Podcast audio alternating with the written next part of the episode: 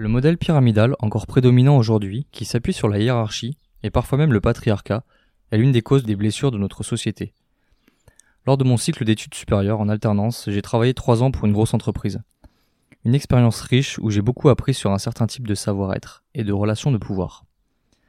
En parlant de certains de ces dysfonctionnements avec mes collègues de travail, ou encore avec mes amis en alternance, je me suis rendu compte que le problème était le même à plein d'endroits. Le monde de l'entreprise a un lourd passé reposant sur ce modèle pyramidal, et il n'est pas si évident que ça pour le changer. Pourtant, il existe d'autres manières de faire où l'humain reprend une vraie place dans le fonctionnement de ces organisations. Dans n'importe quel type de collectif, de meilleures manières de prendre les décisions et de faire ensemble peuvent largement améliorer nos façons de travailler et fluidifier les relations. Car on le sait tous, quand une équipe est solide et a le moral, le chemin parcouru ensemble sera plus agréable et les dysfonctionnements se feront alors tout petits. Dans cet épisode, on va justement parler de gouvernance partagée. Alors si tu ne sais pas ce que c'est, tes oreilles sont sûrement au bon endroit pour le découvrir.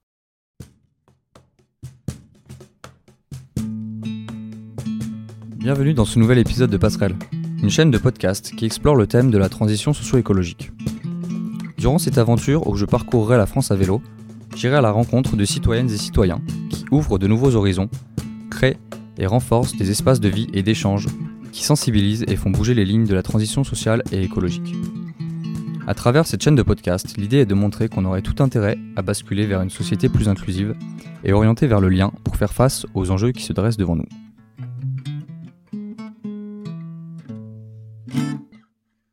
Aujourd'hui, je vous propose d'écouter l'échange que j'ai eu début avril avec Marion Crémona, qui travaille en tant que formatrice et accompagnante à la gouvernance partagée à l'Université du Nou.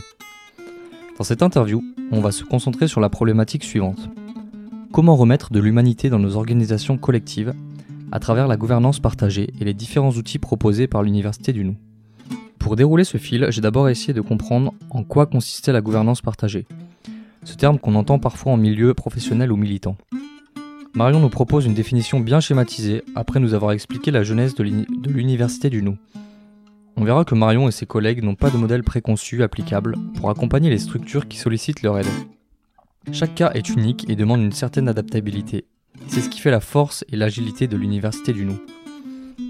Dans la seconde partie de l'interview, j'ai d'abord tenté de savoir si l'université du Nou accompagnait de grosses entreprises. On a discuté d'outils utilisés comme la pédagogie dite sensible, mais aussi les moments de silence. Hmm, ouais, étrange. Mais vous verrez, Marion en parle avec les bons mots et c'est passionnant.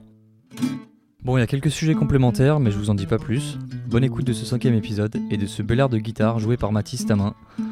Mathis, un de mes potes que je remercie beaucoup euh, pour tous ces moments passés cet hiver euh, à travailler sur cette bande-annonce de passerelle.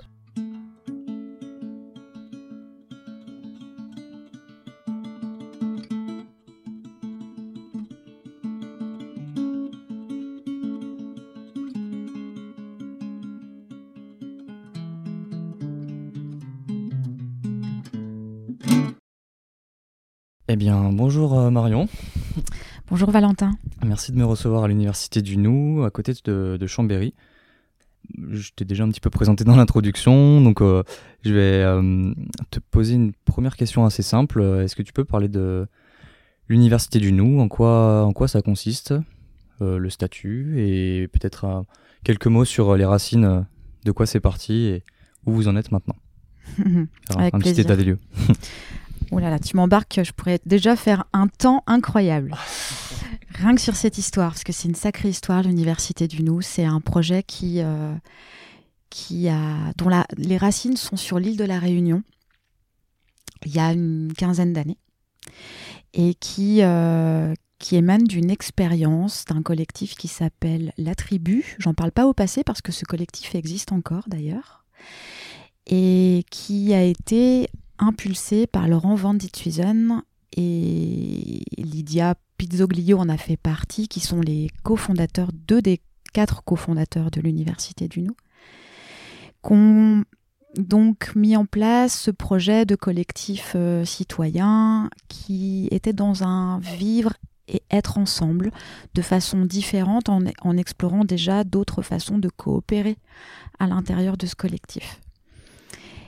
Et c'est à cet endroit-là que Laurent Van Dithuizen s'est formé à la sociocratie, qu'il euh, a découvert les processus de décision par consentement, notamment qu'il a découvert d'autres euh, façons de se réunir dans un esprit de cercle euh, et de, de, paroles distribuées.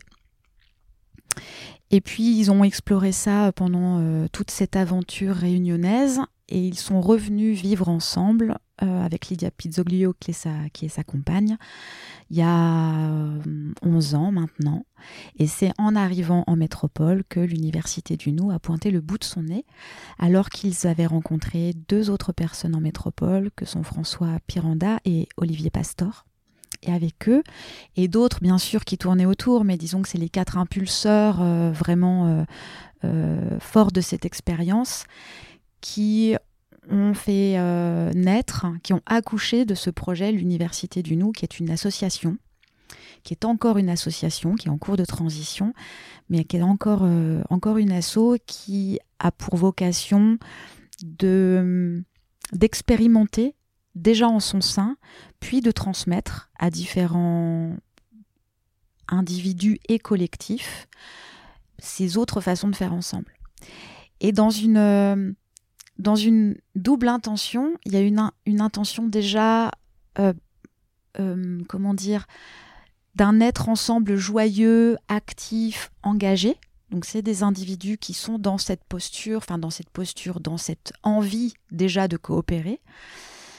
Et puis la deuxième chose euh, singulière, qui était singulière il y, a, il y 11 ans en arrière, qui l'est moins aujourd'hui, c'était de pouvoir agir pour une transition de, société, pour un changement de paradigme plus respectueux, plus humain, plus, écologique aussi. En tout cas, un, monde qui se voulait meilleur dans ses grands idéaux, euh, de pouvoir changer le monde et de se missionner à vivre différemment sur notre belle planète. En tout cas, voilà, l'université du nous émerge de ça, naît de ça, et ensuite euh, grandit depuis 11 ans de façon euh, euh, diverse et variée dont je pourrais parler un petit peu plus tard quand on fait quelques recherches là sur l'université du Nou, bien sûr j'en ai fait, on tombe sur, sur la gouvernance partagée. C'est quelque chose qu'on voit rapidement apparaître.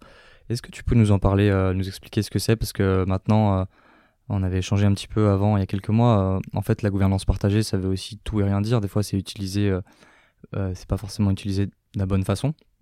Donc, est-ce que tu peux essayer de définir ce terme? Ouais, je vais, je vais essayer. avant de parler de gouvernance partagée, j'ai besoin de, raconter le chemin qui nous y a emmenés. En fait, comme je te le disais précédemment, l'université du Nou est déjà née de ce modèle qu'est la sociocratie. Euh, on a commencé ce voyage à l'université du Nou avec ces concepts de sociocratie. Et puis on a rencontré sur le chemin un autre modèle qui s'appelle l'holacratie. Et ce modèle qui nous a été transmis par Bernard-Marie Chiquet de AGI, euh, qui est en, France, qui lui-même a été formé par les Américains qui ont développé ce, modèle. Et on a été pendant à peu près deux ans à euh, euh, se faire vivre, faire vivre à notre collectif ce, nouveau modèle avec des processus qui allaient de notre point de vue, un pas plus loin par rapport à la sociocratie et surtout qui déstructurait complètement le modèle pyramidal, puisque la sociocratie continue à s'appuyer sur un modèle pyramidal pour y insérer du travail en cercle, là où l'holacratie, en fait, casse la pyramide pour vraiment fonctionner de façon circulaire euh, et, euh, avec de, nouveaux liens qui se font entre des premiers et seconds liens qui, qui peuvent mettre de la verticalité et ceux qui sont euh, à l'œuvre, à l'opérationnalité, qu'on pourrait considérer comme en dessous, mais là dans le modèle holacratique, c'est pas du tout le cas, c'est pas comme ça que c'est conçu. Euh, on pourrait en dire beaucoup sur l'holacratie. Moi, je suis pas particulièrement une experte. Je vous invite à aller regarder en fait pour, euh, pour se renseigner un petit peu plus sur ce modèle. Quoi qu'il en soit, ce modèle a été extrêmement formateur et intéressant pour nous. Et il nous a donné envie d'aller encore plus loin aussi. Parce que un des écueils qui nous semblait exister dans l'holacratie et qui a évolué. C'est pour ça que j'en parle au passé, parce que aujourd'hui l'holacratie, en l'espace de dix ans, évidemment, a changé, euh, de, s'est adaptée aussi à ce qu'elle a rencontré sur son chemin. Et nous, ce qui nous posait problème il y a dix ans n'existe peut-être plus tout à fait aujourd'hui dans le modèle, c'est que ça s'appuyait davantage sur les rôles que sur les individus. C'est-à-dire que l'humain ne nous semblait pas être suffisamment considéré et, et, on, et, dans, un prendre soin, le modèle ne prenait pas suffisamment soin, en fait, de notre point de vue, toujours, hein, je, parle bien du point de vue de l'université du nous, euh, était pas suffisamment, euh, le modèle n'était pas suffisamment respectueux de la façon dont le je, J-E, pouvait vivre et cohabiter avec ses pairs à l'intérieur de l'organisation.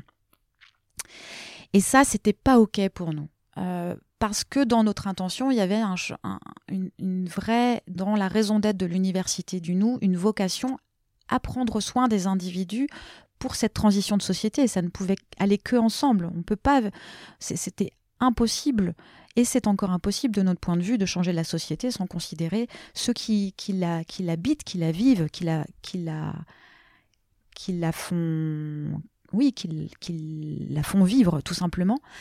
Et, euh, de fait, on s'est éloigné du modèle holacratique, on en a gardé ce qui nous semblait le plus intéressant et on a essayé de voir, un peu en mode laboratoire déjà, avec, euh, en, pétrissant la pâte, nous en interne, euh, d'essayer de voir comment on pouvait prendre soin de nous. Et c'est ce qui a fait émerger cette autre façon de concevoir la gouvernance que nous avons nommée gouvernance partagée.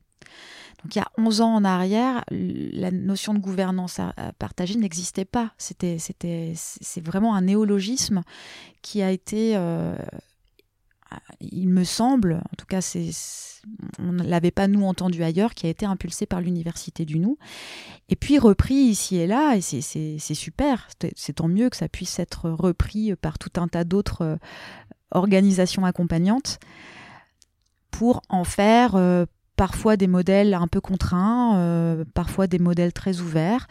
Nous, ça reste quelque chose de très ouvert, c'est-à-dire que ce n'est pas un modèle qu'on implémente dans une organisation, c'est plus une façon de penser, la gouvernance partagée, avec tout un tas d'outils et de postures, de processus aussi particuliers, dans lesquels on va pouvoir aller, aller piocher.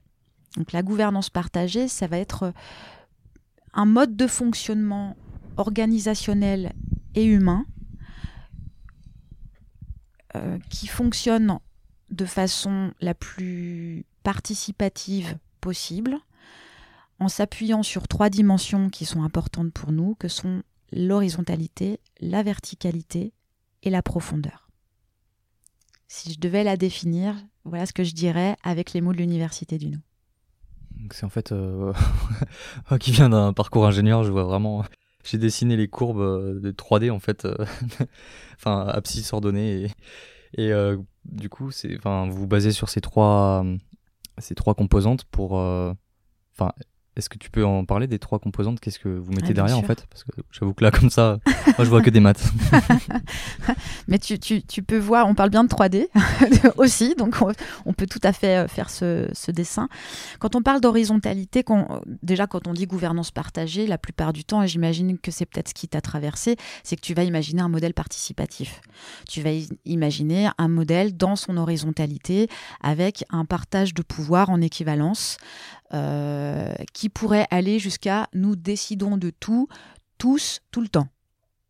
Ça, c'est le modèle très vert quand on s'appuie sur la spirale euh, dynamique. Donc, autrement dit, dans, nous, nous, nous donnons tous la main et nous avons le même rapport au pouvoir. Nous avons tous la capacité de prendre des décisions, quel que soit le sujet. Euh, ça, c'est la partie horizontale.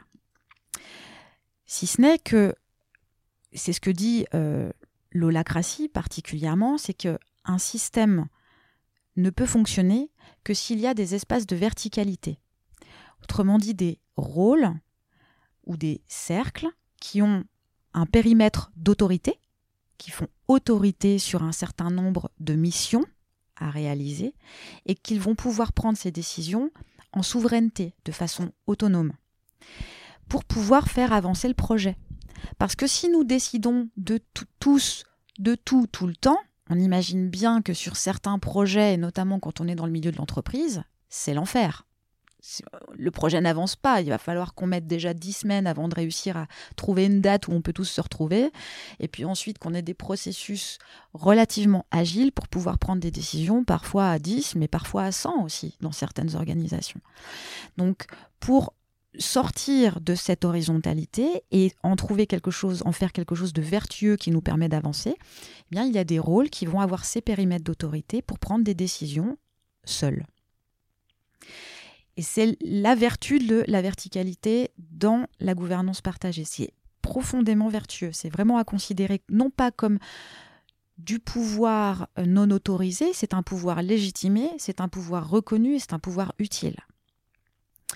Et la troisième dimension, c'est que nous nommons la profondeur, c'est toute cette partie qui va être beaucoup plus à considérer l'être humain dans euh, son intégralité, c'est-à-dire à la fois dans son intellect, mais aussi dans son émotionnel, dans sa corporalité, dans tout ce qui le constitue, dans toutes ses richesses qui le constituent, et, euh, et qui sont des aspects précieux dont nous devons prendre soin. Ça revient un petit peu à ce que je te disais euh, tout à l'heure sur l'holacratie. C'est ce qui nous a fait nous en éloigner, puisque l'holacratie parle aussi de verticalité, enfin de verticalité et de profondeur. Mais là, cette notion de profondeur n'apparaissait pas, et c'est ce que nous avons euh, exploré en interne et finalement ajouté à notre façon de considérer la gouvernance partagée. Et on se dit que s'appuyer sur cette profondeur, eh bien, ça nous aide profondément à nous réunir, à nous faire confiance, à nous écouter, à reconnaître nos richesses, c'est-à-dire nos savoir-être et nos savoir-faire, qui nous singularisent les uns les autres. Donc ça, c'est un, premier aspect. Et pour nous, la profondeur, c'est aussi euh, mettre deux choses de ce, qui, de ce qui me vient là. La première chose, c'est de mettre du beau, de la poésie, de l'esthétique. Donc quand nous, on, fait des séminaires, qu'on accompagne des, des, organisations, des collectifs, quels qu'ils soient, des collectifs humains, on, aime être dans un, un environnement qui nous fait du bien visuellement on, va mettre euh, des nappes sur des tables, euh, on, va, euh, on va mettre un joli centre, on pourra mettre un bouquet de fleurs, on pourra mettre de la musique agréable à écouter à l'accueil, on servira des bons produits pendant les pauses café avec des produits biologiques. on, on sera bien nous aussi dans notre corps, donc on va se mettre, on va se faire beau ou belle d'une certaine manière. Enfin, on va être accueillant pleinement. Pour nous, la profondeur, elle passe aussi par cette esthétique. Et puis le dernier aspect, euh, c'est un aspect qui est moins évident à accepter globalement, mais qui est malgré tout précieux pour nous, c'est la spiritualité. C'est de mettre du sens à ce que nous faisons. C'est euh, de croire aussi euh, au plus grand et à, à sa capacité à nous aider, et quelle que soit notre confession religieuse, ça n'a aucune importance. On, est, on vient tous de milieux très différents, de cultures et de sociales et religieuses très différentes, mais euh, nous avons cette croyance que on n'est pas tout seul quand on est ensemble. On il y a encore quelque chose d'autre ailleurs qui nous aide. Et euh, ça aussi, ça fait partie de notre façon de concevoir la gouvernance partagée avec notre couleur. Super, ça fait bien le tour. Euh, donc ouais, bien donc la profondeur ou bien de prendre soin du, du jeu finalement, ce que vous avez rajouté euh, à l'holacratie. ok, euh, donc là j'en viens à une question sur l'importance du chemin. Oui. Ça compte donc pour passerelle en fait c'est quelque chose qui est très important. comment on fait le processus en fait? On peut, comme on en parlait un petit peu avant, on peut en arriver au même résultat en, par exemple un scénario un scénario énergétique avec euh, on arrive avec un, mix, euh, un très bon mix nucléaire euh, et énergie renouvelable. On peut, il peut y avoir plusieurs chemins possibles. Un chemin qui, un chemin qui détruit beaucoup, qui crée des gouffres sociaux, qui détruit des emplois, qui détruit des vies, qui continue à extraire. voilà, je, détaille, je détaille pas trop parce que voilà, c'est bon. Ou il peut y avoir aussi un chemin beaucoup plus vertueux avec de, la création d'emplois, des gens qui s'épanouissent à fond dans ce qu'ils font, des organisations qui fonctionnent bien. Et je sais que c'est aussi très important pour, pour l'université du Nou. Est-ce que tu peux nous parler un peu de pourquoi c'est important euh, d'où ça vient en fait, et, comment vous appliquez aussi euh, cette philosophie euh, de l'importance du chemin, qui parle pas forcément à tout le monde en fait?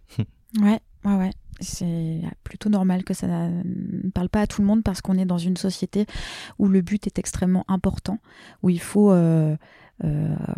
réaliser nos tâches et nos missions pour pouvoir accéder à euh, euh, l'obtention de tel ou tel projet, euh, l'obtention de telle ou telle enveloppe budgétaire, de pouvoir vendre tel ou tel produit. Enfin, c'est le, on vise le, but très clairement et après le chemin, il se fait en marchant et quelles que soient parfois les, conséquences. À l'université du Nou, on dit le chemin autant que le résultat. C'est-à-dire qu'on va le considérer avec la même hauteur d'importance. Autrement dit, quand on a un projet qui va être celui, euh, par exemple, d'installer, de, modifier sa gouvernance pour une entreprise, nous appelle pour modifier sa gouvernance, son résultat, c'est passer en gouvernance partagée. Ça, c'est son résultat ben, il y a deux façons de faire. Soit on est avec euh, on, met tout en place, les processus, euh, le cadre, on crée tous les documents nécessaires, les chartes, euh, les processus d'intégration, on, applique à la lettre les, les processus de décision par consentement, les modalités d'intelligence collective qui vont bien. Bref, on est équipé, on a notre mallette, quoi on a notre mallette avec tous les outils dedans, euh, le marteau, la pioche, euh, euh, la paire de ciseaux et le scotch. Et on se dit qu'avec ça, c'est bon, on va y arriver. Et probablement, on va y arriver. On a tous les outils pour. On, pourrait y arriver à, mettre en place cette gouvernance partagée. Mais au dépend de quoi? Potentiellement au dépend, dans ce cadre-là, d'individus qui vont pas suivre le mouvement, qui vont être en confrontation, qui vont pas réussir à, comprendre les processus et donc à les appliquer potentiellement. Euh, on, risque de perdre des individus sur le chemin parce que s'ils n'y arrivent pas, ils vont se sentir en échec. S'ils sont en échec, ils vont plus se sentir bien dans l'organisation. S'ils ne se sentent pas bien dans l'organisation, soit ils soumettent, soit ils partent. L'un comme l'autre, c'est un échec. Nous, considérer le chemin autant que le résultat, c'est dire nous pouvons vous aider à avancer vers la gouvernance partagée. On ne sait pas si c'est complètement le résultat que vous allez obtenir. En tout cas, on va essayer d'y avancer le plus possible. Mais là, dans ce cadre-là, surtout pas au détriment des individus. C'est que nous allons prendre le temps qui est nécessaire. Parfois, c'est une question de temps, parfois, ça va être une question de moyens humains, parfois, ça va être une question de, moyens financiers aussi. Il y, a, plein de choses qu'on peut rencontrer et qui peuvent servir euh, ce projet d'avancer vers une gouvernance partagée. En tout cas, tout ce qu'on va rencontrer sur notre chemin, toutes les difficultés que nous allons rencontrer sur notre chemin, sont des difficultés qui sont précieuses, qui sont fécondes, qui vont nous permettre quelque chose. Donc, l'intention là n'est pas de mettre de côté, mais de faire avec, de composer avec, et en prenant soin toujours. Donc ça va être prendre soin de l'organisation, prendre soin des individus, prendre soin donc des moyens financiers à disposition, prendre soin du temps. S'il faut six mois de plus, on prend six mois de plus. Euh, c'est tout ça qui est précieux. Et là, je, fais, je, fais, je donne l'exemple sur la gouvernance partagée, mais ça peut être le cas pour n'importe quel autre euh, projet, euh, quel qu'il soit. vendre un produit, ça va être le même mécanisme. Oui, nous allons vendre ce produit, mais dans quelles conditions allons-nous vendre ce produit? Euh, est-ce que ça va être euh, en prenant soin de nos partenaires, de nos prestataires ou non? Est-ce que ça va être en prenant soin des besoins réels de nos consommateurs ou non? Et c'est toutes ces questions en fait qui sont hyper importantes de se poser en amont pour pouvoir toujours les considérer comme étant des cadeaux sur lesquels nous allons pouvoir euh, nous appuyer pour pouvoir bonifier, amender notre projet et, et accéder au résultat dans l'idéal, bien sûr. Mais, euh, mais peut-être pas. Et peut-être que c'est pas grave. Parce qu'il y a aussi dans se prendre soin et dans cette notion de chemin, accepter que le chemin ne nous emmène pas complètement là où on avait prévu d'aller. D'accord. Est-ce que vous arrivez à... Vous êtes déjà intervenu dans, vraiment dans des, gros, dans des gros groupes en fait? Est-ce qu'ils font appel à vous? Comme, comme ça, euh, j'aurais tendance à dire euh, très peu. Parce qu'il euh, il y a les actionnaires derrière qui mettent la pression, ils n'ont pas le temps. Tu parlais un peu de temps long. Hein.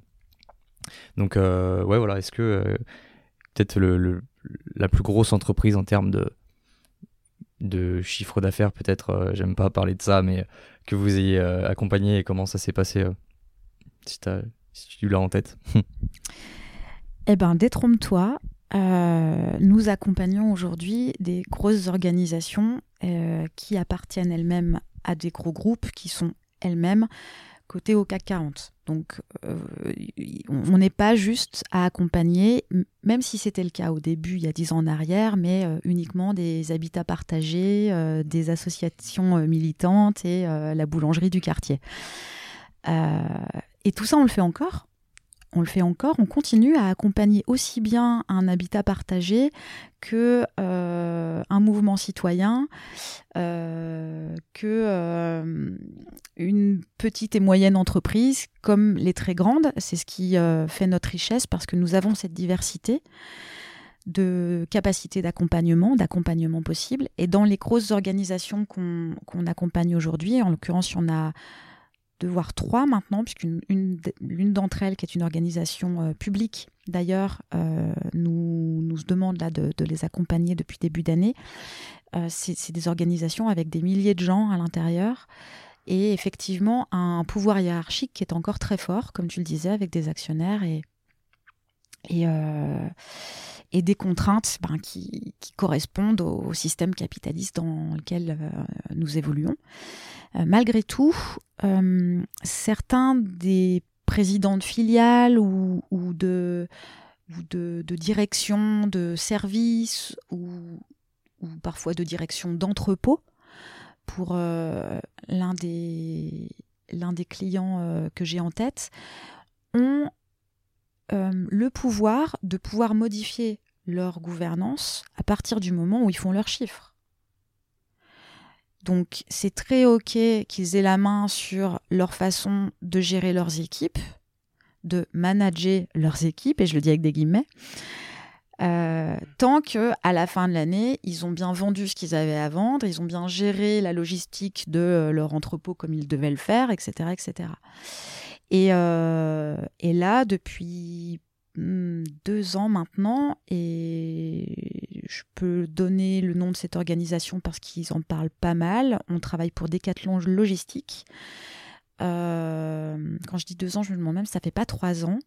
On a été sollicité à l'époque par un directeur d'entrepôt qui s'appelle Jean-Baptiste Delrieux et qui euh, s'est simplement intéressé à d'autres modes de gouvernance pour son entrepôt euh, dans l'objectif, pas tellement de performance à l'époque que de vraiment prendre soin des individus qui sont à l'intérieur parce qu'il y avait un mal-être, il y avait euh, des conflits internes qui étaient très forts et qui rendaient vraiment le travail euh, difficile.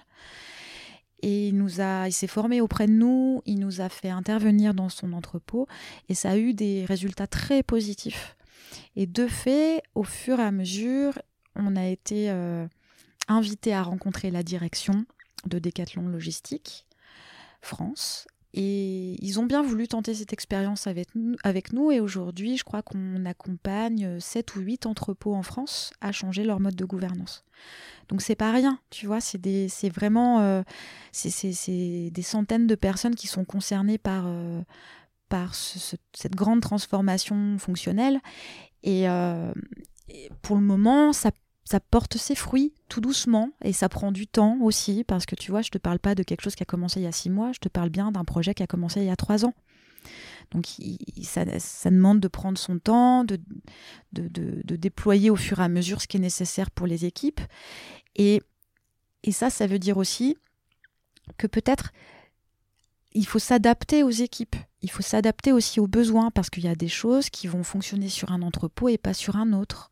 C'est pas tout à fait la même chose de travailler dans un entrepôt à Paris que dans un entrepôt à Marseille.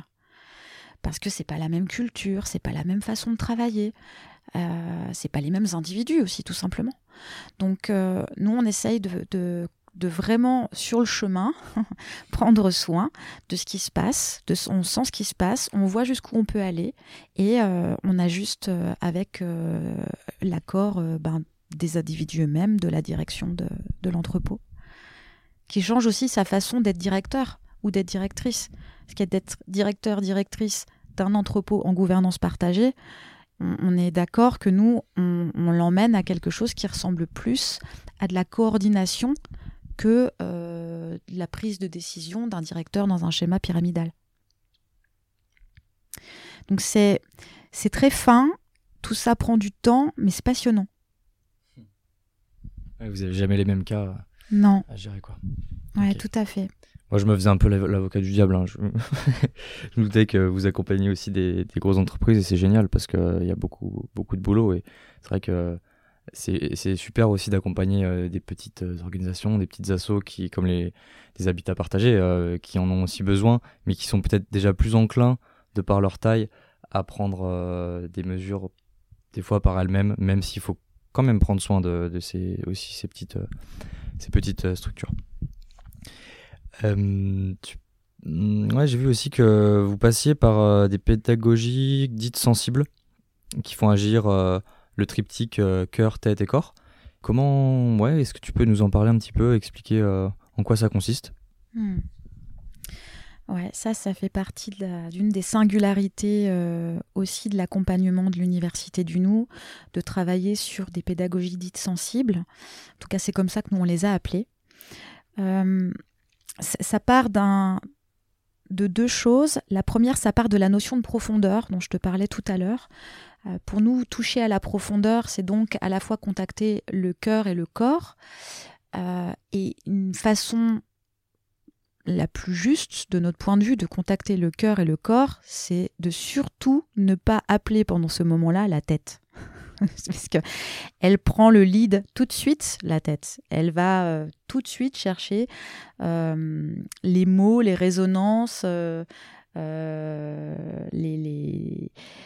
l'intellect de sorte à ce qu'elle nous déconnecte de ces autres parties de nous-mêmes. Donc, pour pouvoir toucher cette profondeur, la pédagogie sensible est une façon de faire. La deuxième chose, c'est et, là euh, je vais rien t'apprendre dans le fait que on a tous des façons différentes d'apprendre. Il y a des gens qui sont plus visuels, il y a des gens qui sont plus euh, corporels, il y en a qui sont plus auditifs, il y en a qui vont être vraiment dans euh, l'apprentissage à travers la lecture, d'autres à travers la musique. chacun, on le voit quand on est plus petit à l'école, on va pas avoir les mêmes modalités pour pouvoir apprendre nos poésies et nos leçons. Ben, c'est la même chose évidemment quand on est adulte. c'est quelque chose qui peut évoluer, mais, qui ne diffère pas dans la façon d'apprendre. Euh, et en fait, en considérant que chaque individu a sa propre manière d'entrer dans l'apprentissage, nous, comme on avait l'envie de pouvoir essaimer le plus largement possible et de faire comprendre c'est quoi ce, bijou de la gouvernance partagée de façon la plus euh, conséquente, euh, dans, un, dans, dans un très très large, ben, on, ne s'est pas privé d'aller chercher toutes les modalités pour apprendre et transmettre. Donc, en allant euh, travailler la partie artistique, en allant travailler euh, la partie, oui, plus, plus intellectuelle, en allant parfois se connecter à des choses plus émotionnelles aussi, en allant travailler la relation à l'autre sous toutes ses formes. Et euh, les pédagogies sensibles, du coup, vont s'inspirer de différentes pratiques qui sont juste simplement nos pratiques internes en tant qu'individu. Donc, on s'appuie sur les arts martiaux, on va s'appuyer sur le théâtre, sur le conte, sur le chant, sur la musique, on va s'appuyer sur le dessin aussi. Euh, sur euh, la pratique du cercle qui nous permet d'être dans une posture de communication non violente euh, à travers la CNV, en fait, tout simplement. Et c'est en composant avec tout ça qu'on se rend compte euh, que le savoir passe, mais, mais pas qu'il passe et qu'il s'arrête euh, juste au-dessus de nos yeux, c'est-à-dire juste au, niveau de notre boîte crânienne, mais qu'il s'infuse tout doucement à plein d'autres endroits à l'intérieur de nous. Dans, dans, nos jambes, dans notre corps, dans nos cœurs, dans notre dos, dans partout en fait, et peut-être même dans notre esprit, parce que nous, on va plutôt parler du cœur, corps, esprit. Et quand on dit esprit, on est toujours dans cette idée du plus grand que nous. Euh, la tête, elle sait faire, je le redis. Elle n'a pas besoin de nous. C'est le premier truc qui s'active de toute manière. Où qu'on soit, quoi qu'on fasse, c'est automatique.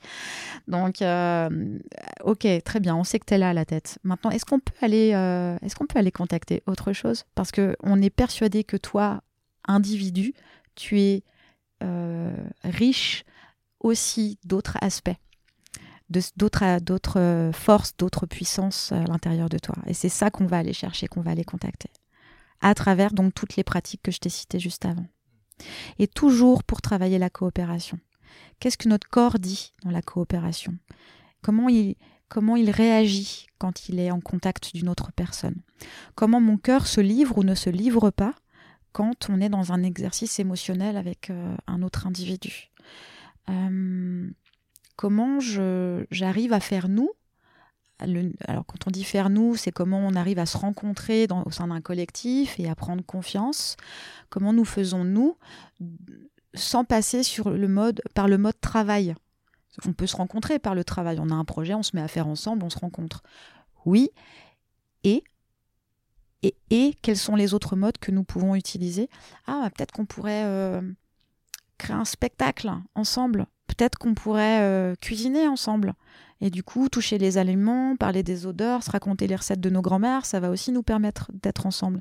Ça, il y a quelque chose de la pédagogie sensible là-dedans parce qu'on va réussir, on va essayer d'aller capter comment on peut faire avec l'autre, comment parfois on fait sans l'autre, comment parfois on fait pour l'autre et comment parfois aussi on fait contre l'autre. Et il n'y a rien ni de bon ni de mauvais là-dedans. En fait, tout a, du sens. Simplement, euh, on offre des, à travers des séminaires, des ateliers qu'on propose, euh, on, ouvre des temps où on, on, va chercher ça en nous, on, se décortique, on, extrait en fait euh, tout ça pour qu'on apprenne à mieux se comprendre en tant qu'individu, déjà dans notre corps et dans notre cœur, avant de pouvoir aller rencontrer l'autre à travers la tête. Vous vous appuyez aussi, euh, il me semble, euh, sur euh, les silences, qui est une sorte, une forme de communication. Ça me fait penser dans le film Pulp Fiction. Il y a un passage de, avec au restaurant Mia et, Vincent qui dînent en tête à tête et qui parlent de, des silences inconfortables qui font que parfois on voit qu'on est bien avec une personne quand on peut s'arrêter de parler, de balbutier pendant une minute et juste apprécier ce, silence. Hum, vous arrivez à mettre ça un petit peu en place, ça m'intéresse aussi parce que c'est vrai que c'est toujours un peu un mystère euh, comment ça, ouais, ça prend, ça prend forme en fait euh, mm. en outil. Comment on vit le silence, c'est ça? Mm. Ouais, on utilise euh, aussi cette pratique du silence. Ça peut être étonnant de se, de se, dire que le silence est une pratique, en fait, quand tu le regardes comme ça. Et pourtant, c'est le cas parce qu'on est dans un monde qui est très bruyant. Il y a du bruit tout le temps, il y a de la sollicitation auditive en permanence. Et, même la nuit, euh, ça dépend où on habite, sauf si on a une maison perdue euh, au milieu de la forêt, encore que même au milieu de la forêt, il peut y avoir plein de bruit.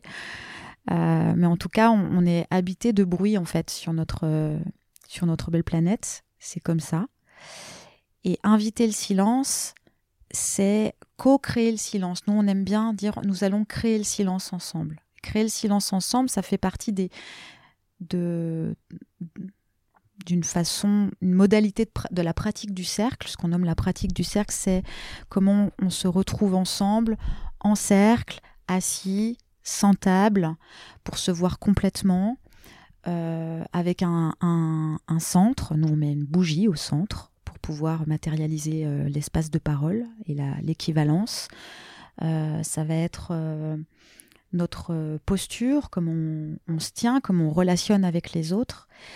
Et donc cette pratique du cercle, on, l'habite parfois de moments de silence pour pouvoir euh, se rencontrer de façon différente. Là aussi, en introduction d'un atelier, par exemple, faire silence, ça va être rencontrer l'autre par le regard.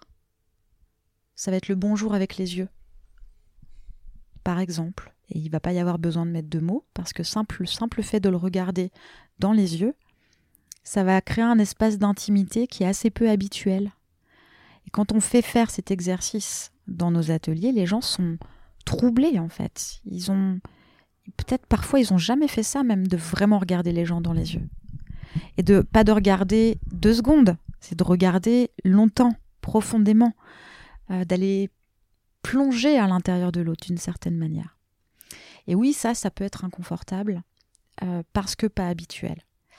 Le silence, c'est aussi ces moments où, quand il y a une intensité dans un cercle, parce qu'on est en train de, de parler de choses qui nous animent fort, quand on facilite, quand on anime ces cercles, on peut inviter le silence pour essayer de s'inviter, de ressentir qu'est-ce qui est en train de se passer là à l'intérieur de moi. Pourquoi je m'agite? Pourquoi pourquoi je peux avoir de la colère Pourquoi j'ai de la joie très forte Et m'aider à faire redescendre un petit peu tout ça pour piloter se piloter de l'intérieur, c'est-à-dire ne pas se laisser complètement embarquer par cette force, cette puissance émotionnelle. C'est l'accueillir, considérer qu'elle est là. Ouais, super.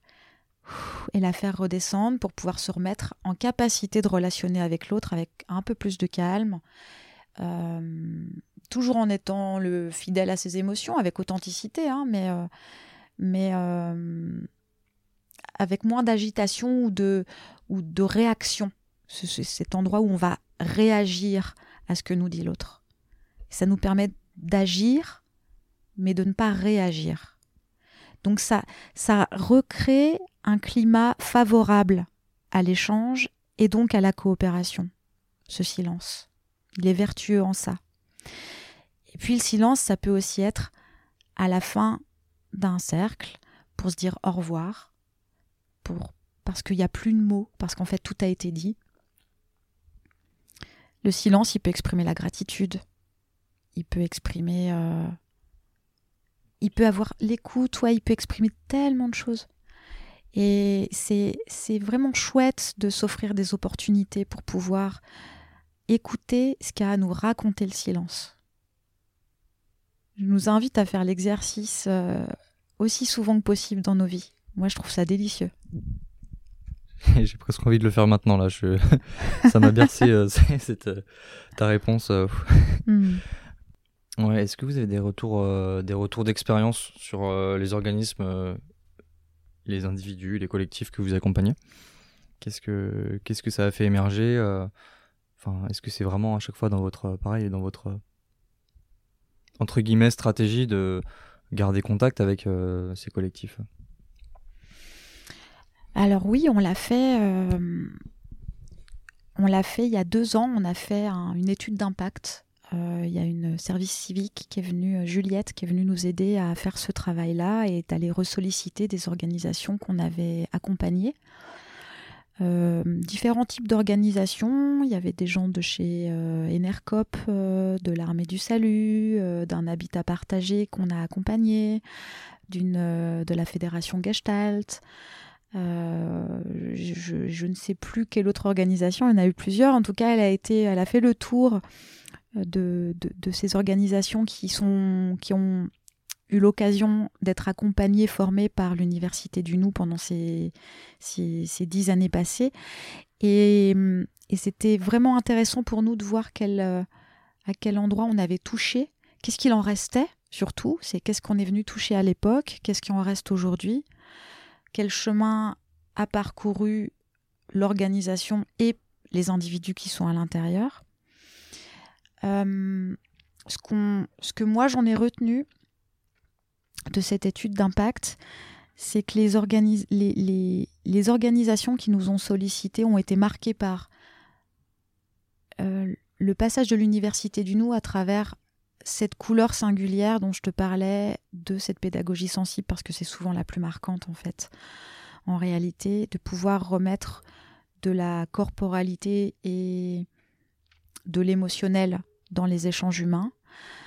C'est surtout le cas dans les entreprises qui sont vraiment dans le faire et qui vont considérer que euh, bah, les émotions n'ont pas leur place en fait. Euh, on est là pour travailler, voyons, soyons un peu sérieux. Parce que c'est pas sérieux les émotions. Et en fait, je le dis avec humour, mais ô combien c'est sérieux les émotions, ô combien c'est important de les écouter.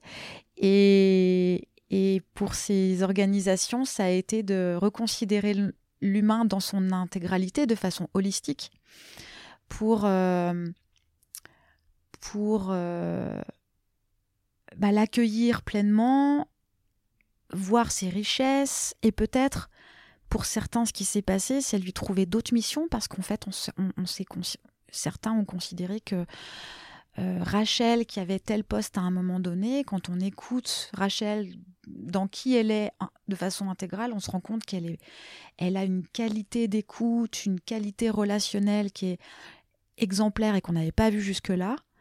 Et qu'en fait, il y a d'autres missions dans l'organisation qui pourraient la satisfaire, lui faire du bien, la faire grandir et aider l'orga. C'est quand même merveilleux. Mais ça, c'est possible que quand on connaît les individus. Et, ça, ça fait partie des retours précieux qui nous ont été faits.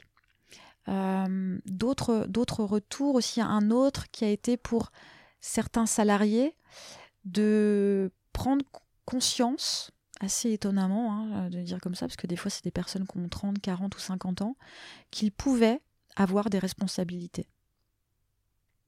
Qu'ils n'étaient pas juste le, le faiseur de tout en bas, mais que à travers son rôle, déjà, il avait déjà des responsabilités dont il n'avait pas conscience, et qu'il était capable d'en prendre d'autres et que et d'obtenir la confiance de d'autres membres de l'équipe, de d'autres cercles et, et, parfois de de ceux qui font autorité, qui ont un pouvoir, euh, je dirais, plus stratégique.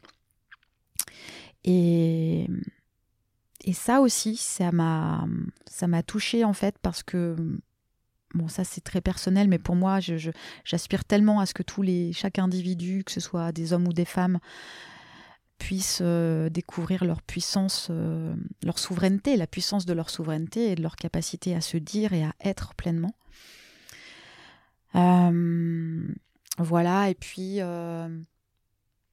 puis se rendre compte aussi que la performance, la notion de performance ne fait pas tout dans une organisation, la, performance euh, à travers le chiffre ou, quel que soit le chiffre, ça peut être financier, ça peut être aussi le, le nombre de crayons euh, qui sont fabriqués par semaine.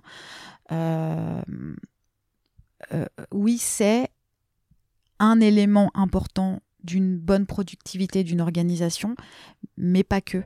Et d'ailleurs, si ça marchait si bien, juste ces données, on n'aurait pas tous ces, toutes ces entreprises qui périclitent euh, au bout de trois ans, qui est le fameux baromètre, euh, au bout de trois ans, on sait si l'organisation est viable ou pas. On n'aurait pas non plus tous ces individus qui sont dans un grand mal-être euh, dans leur orga, et, et, toutes, les boîtes seraient riches et les gens seraient bien heureux. Donc, a priori, c'est pas ce qui se passe, ni dans le système capitaliste, ni dans un autre d'ailleurs. Donc, il y, a des failles, et parmi ces failles, il y a vraiment celle de la considération de l'humain. Qui, euh, et ça, c'est quelque chose qui est souvent remonté des différentes personnes qu'on a été ressondées euh, après ces parfois 2, 3, 4 ans euh, après les accompagnements qu'on a pu faire chez eux. Voilà, pour donner un exemple. Il y en a eu d'autres, hein, bien sûr, mais en tout cas, ça, c'est pour moi le plus marquant.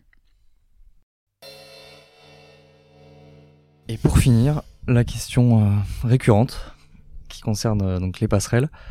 Voilà, où est-ce que toi tu vois vraiment un, fort levier euh, Où est-ce que tu tendrais une passerelle?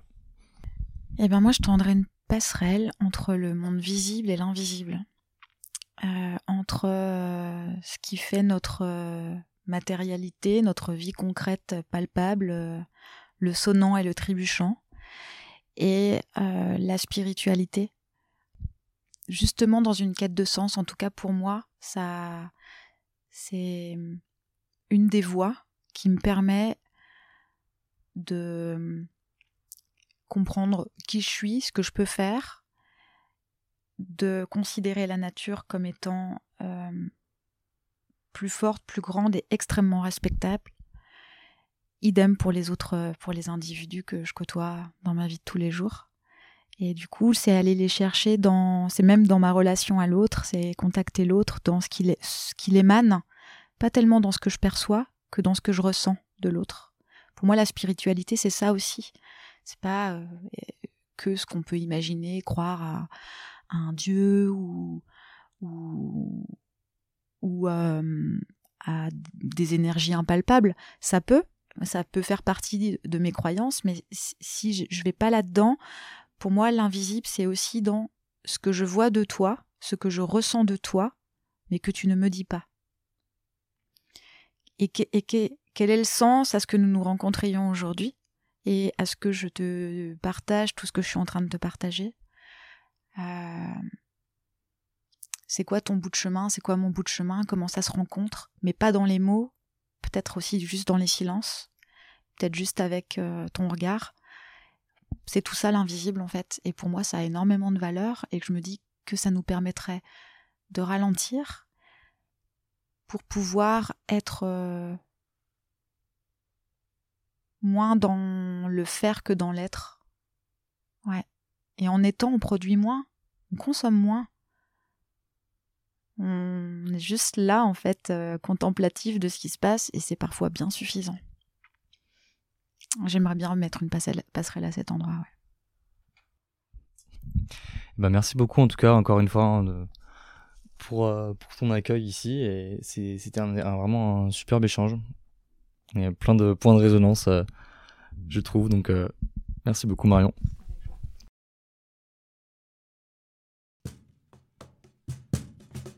Passerelle au pluriel. Passerelle encourageant l'intergénérationnel. Passerelle liant territoire et humain. Passerelle pour renforcer nos liens.